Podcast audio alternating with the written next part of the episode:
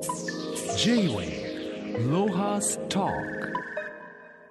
今週は外言編集長幸出君を迎えていろいろ話を聞いていこうと思います、えー、幸出君よろしくお願いします。はい、よろしくお願いいたします。あの僕がさ携わってた時はできなかったんだけど外言のデジタル化、はい。まあ外言オンラインっていうのさこの間出してもらってさあ君たち始めたじゃん。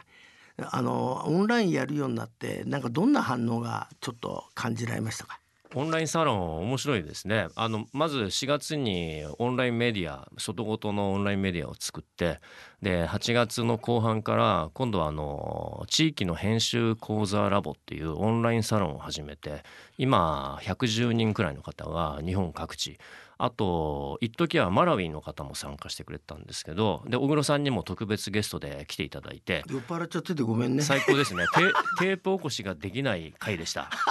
あのあそこに来ないと聞けない話で終わってしまったんですけど それがまた醍醐味ではあるんですすけどね。いません。はい。でいろんな方20代30代40代の地域とかローカルとかそれから SDGs とかそういうものをすごく興味ある方が受けてくれてます。でやって面白かったのはわ割と要は例えば今お子さんがお生まれになられてそれまで行政の職員として一生懸命走ってた方とかあとクリエイターとして要はまあプレイヤーとして一線で活躍されてるような方々があの次のステージに入った時に例えばその一定の会場とかその場所に出向くことは難しいけれどもオンラインサロンだったら後でも聞けるしそのタイミングでもそれ見れたりするのでど。あの子供を寝かしつけてからじゃあ参加しますねみたいな形で、えースマートフォン上で僕たちが小黒さんと僕が話してるようなやつに参加してくれたりするようになったのでこれは新しいあのコミュニティですかねだから雑誌っていうのもコミュニティだと思うんですけども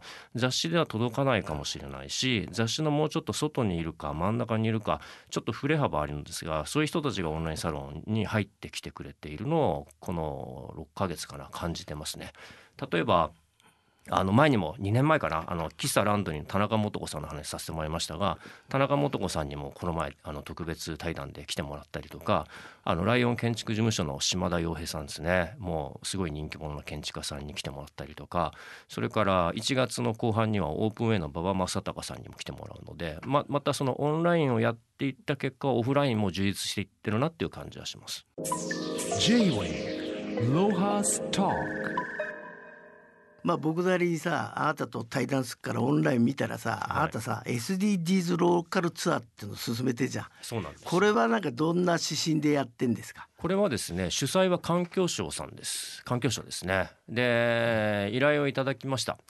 SDGs っていうのはあの Sustainable Development Goals えー持続可能な開発目標っていうやつであの Google で見てもらうとより分かりやすいと思いますが、まあ、誰一人取り残さない社会を作るための17の目標と169のターゲットっていうのを国連が作ったんですよね。広すぎだよな俺に広いんですよ。広いんですよ。で実はに日本の人には非常に馴染みがあるのが17の目標ですね、はい。169までいくともうちょっと例えば途上国の皆さんとかに特化したあのものもあったりするんですけどそう考えた時にこの SDGs という価値観をもしくは SDGs 的なみんながこう共生していくような社会をどう作ったらいいかということをより広く SDGs という言葉を知らない人にも知ってもらいたいということで環境省から依頼を受けて僕が全国、えー福岡から始まってその後ずっと3月まで、えー回って各地回ってですね最後は、えー、と釧路と最後有楽町のマイクロという新しいあの場所ができたんですがそこでお話をするという全国10カ所で、えー誰一人取り残さないためのライフスタイルって何なんだろうっていうのを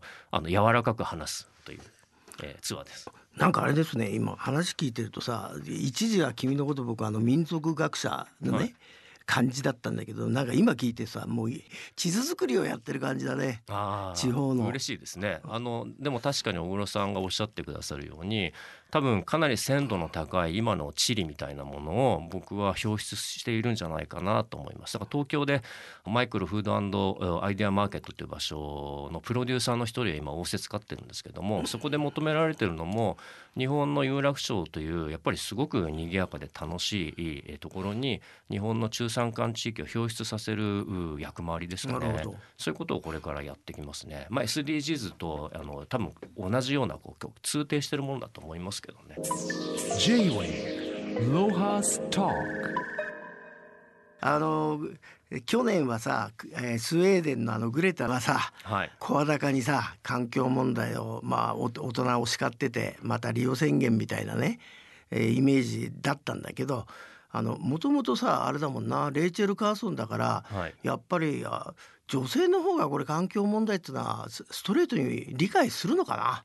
あのトゥーンベリさんグレタさん本当かっこいいと僕は思いますね。で何がかっこいいって英語がうまいですよね。あそう、うん。はあ。で結局僕もやっぱりあのえ英語ののあの得意とする大学に行って英語そんなに上手くなれなかったんですけどやっぱ英語が上手くなると発言がいろんな場所に広がるからなるほど。あのひ一つそれは彼女のとても魅力じゃないかなと思います。であともう一回これもう本当にこれ世代闘争ですよね。そうだね。環境問題ってたもう多分世代闘争なんです世代間闘争だから1969年にあの日本で起きたようなこことが多分今グレタさんは世界中に対して自分たちの世代の未来をどうしてくれるんだっていう大人に対しての世代間闘争が環境問題になったんだなっていうのはすごく感じますね。まあ香港だってそうだよねそうですそうです。ね、はい。ななんであんな中学生とか高校生が声を上げていくかっつったらそういうことですよね。そうですなのであのマターとかイシューはそれぞれ格論があるんですけどいろいろな日本や世界で起きていることっていうのは多分世代間の闘争なんじゃないかなっていうのもちょっとグレタさんのあのメッセージから感じたりしましたけどね。まあ残念ながら日本ではまあ中学生が立ち上がったりまだしてなさそうだけどどうですか？あしてもらいたいですね、うん。でそのためには今僕を含めて大人の皆さんがもう中学生とか小学校4年生くらいから彼や彼女は大人だっていう認識であの対峙した方がいいんじゃないですか。その子供だからまだまだ子供だからとか。そうやっていくとそれこそ僕がよく足を運んでいる大学のない地域はみんな言い訳に使うわけですよ。うちには大学がないからなって若い大人がいないっていうことを言い訳に使ってるんですけどあいや高校生がいるじゃないですかって、うん。中学生がいるじゃないですかグレタさんがいるじゃないですかっていう言い方をしてった方が本当はいいですよね。J-Wave Lohas Talk あのもう2年前になるのかなさ指出君のあの本「僕は地方で幸せを見つけてる」はい、あその後どうですか売れ行きは？あれはあのバイブルみたいになっていてですね、あのたくさん売れていないのが本当に申し訳ない限りなんですけどただ大事にされていて結果的には内閣官房とか町人仕事とか、まあ、国の施策として関係人口はあの第2期の総合戦略でもど真ん中の柱に今また上がってきましたよね。だから2020年というのは僕も提唱者の一人と言われている観光以上移住未満の第3の人口である関係人口、まあ、3年前に本出しましたけどもこれがやっぱり今東京をはじめとした大都市の一極集中を是正するためにはこの考え方をやっぱり取り上げないといけないんだなってことにはなったんだと思います。でこの前あの日本のこう地域をこう語るすごいこう老舗のメディア地域開発っていう本があるんですけどそれはもうに日本がどう変化していったかを全部毎年あの予見してキーワードにしてるあの有志正しい50年以上ついてるメディアなんですけどそこから原稿の執筆依頼が来てその特集タイトルが一冊丸ごとですね特集タイトルが「総関係人口化する日本」なんです。あついにそこまでそうなんですよ行った。そこで6,000字書きました。おおすごいね。はい、なので関係人口っていうものがあのどんどん広がっていく元年ではあるんだろうなとは思いますね。あとこの外事が地域のこのお仕事をするきっかけになったね、まあ、島根県原点。はい、島根ってやっぱり一番進んでると思うんだけど今島根でやってるプロジェクトってのはどういうものやってるんですか？島根は2012年から始まった島ことアカデミーというのがですねこれがあの関係人口を、えー学んだり作ったり、えー理解する講座なんですが、えー東京講座は8年を終えました。でそれから関西講座が5年目ですかね。で大きい動きとしては、えー2019年度から広島講座が始まって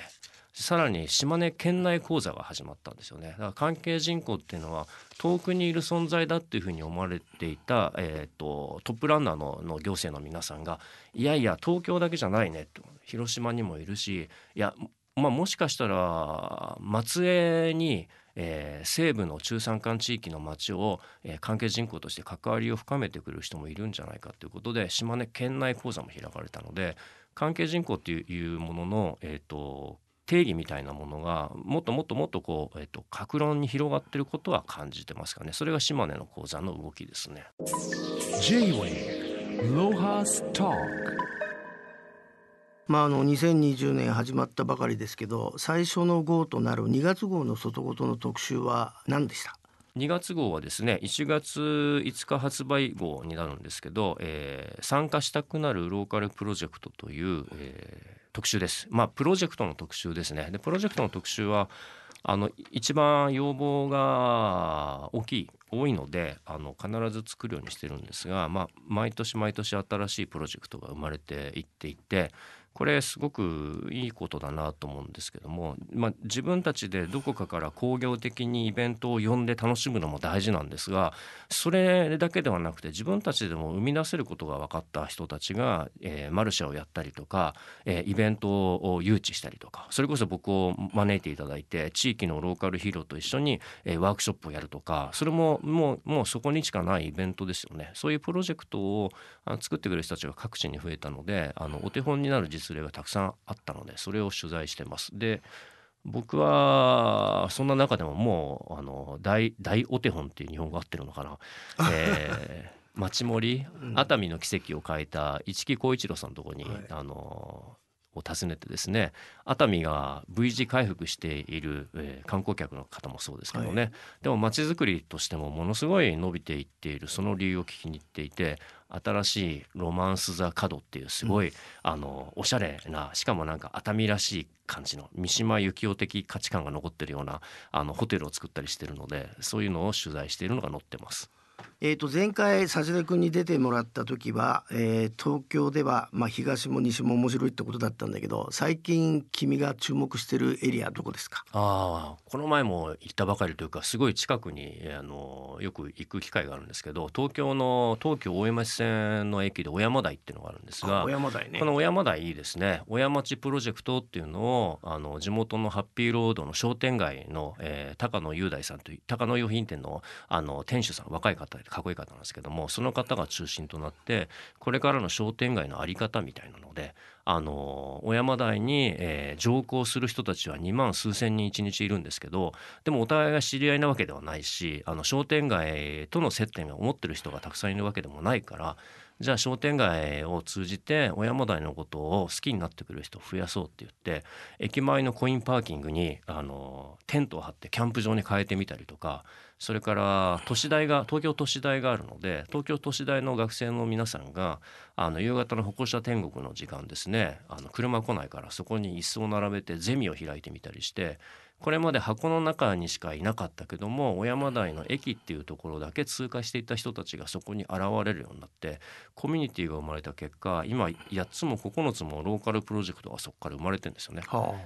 親町子ども食堂とか、うん。うん。そうそういうものを作ったのが小小山台で。で東京はプロジェクト生まれづらいのかっていうとえ2万数千人って言ったら遠野とかもそうですけどもそのくらいの規模感の街の中でローカルではプロジェクト生まれていることを考えると例えば私鉄の沿線沿いの街街レベルでそういうプロジェクトが生まれていくと東京はもっとあの多分面白くなっていくんだろうなっていうのは一つのお手本だなと思いますね。